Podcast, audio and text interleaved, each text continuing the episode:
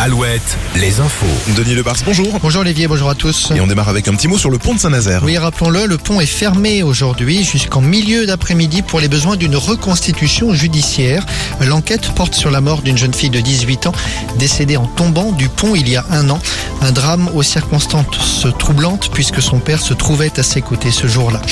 L'enquête sur la disparition de Karine Esquivillon il y a maintenant deux mois et demi en Vendée. Le mari de cette mère de quatre enfants a été interpellé et placé en garde à vue ce matin. Il est interrogé à La Roche-sur-Yon. Michel Pial avait alerté la gendarmerie une semaine après la disparition de sa femme. Il évoque un départ volontaire, mais les soupçons persistent et les enquêteurs disposent peut-être d'éléments nouveaux. En Charente, un automobiliste tué par un policier ce matin. Les faits se sont produits vers 4 heures du matin dans l'agglomération d'Angoulême à Saint-Iriex. À la suite d'un refus d'obtempérer, un policier a donc tiré. Le conducteur touché au thorax est décédé. Le policier, lui, avait été blessé aux jambes.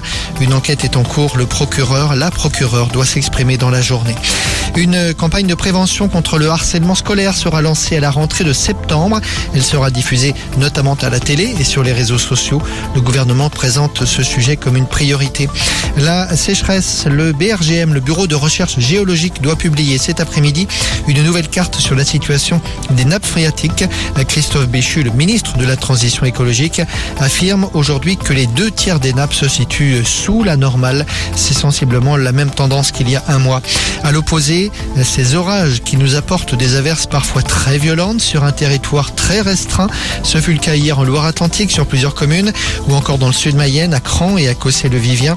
Et puis dans le Limousin, la commune de Sussac a elle été touchée pour la deuxième fois en dix jours par un déluge et des coulées de boue. La météo, justement. La météo avec manouvellevoiture.com. Votre voiture d'occasion disponible en un clic. Aujourd'hui, accalmie, pas d'orage, un ciel dégagé quasiment partout cet après-midi et un temps chaud du Morbihan à l'Aquitaine en passant par la vallée de la Loire, le mercure